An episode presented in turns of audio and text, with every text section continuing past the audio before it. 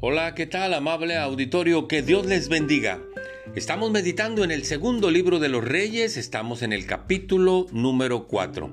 Varios milagros de Eliseo se mencionan en este capítulo, pero quiero tomar como referencia el primero y el último. Si usted lee el capítulo podrá darse cuenta de los otros milagros. El primer milagro sucede cuando una mujer viuda se le acerca a Eliseo y le dice, mi marido ha muerto, Vinieron los acreedores, me están cobrando la deuda de mi marido, yo no tengo para pagarla. Y me amenazaron que si no pago se llevarán a mis dos hijos. Y el profeta le dijo, ¿qué tienes en casa? Ella dijo, no tengo nada más que un poco de aceite. Elías, Eliseo, perdón, le dijo, ve y consíguete todas las vasijas prestadas que puedas con tus vecinas. La mujer fue con sus dos hijos, consiguieron todas las vasijas que, pudieron. Luego le dijo Eliseo, comienza a llenar una por una del aceite que tienes ahí. Y de una forma milagrosa salía aceite y salía aceite, se llenó una vasija y otra y otra y otra.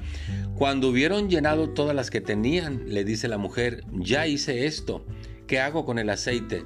Le dijo Eliseo, ve, vende lo que, el aceite, paga a tus acreedores y vas a vivir con lo que te quede.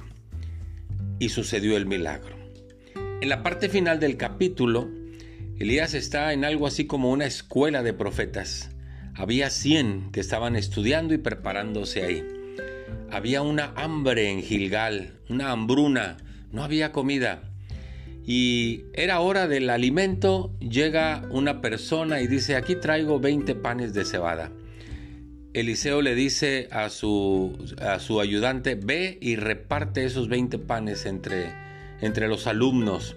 Y el, el, siervo o el ayudante de Eliseo le dice, pero son 20 panes y son 100 personas las que necesitan de comer.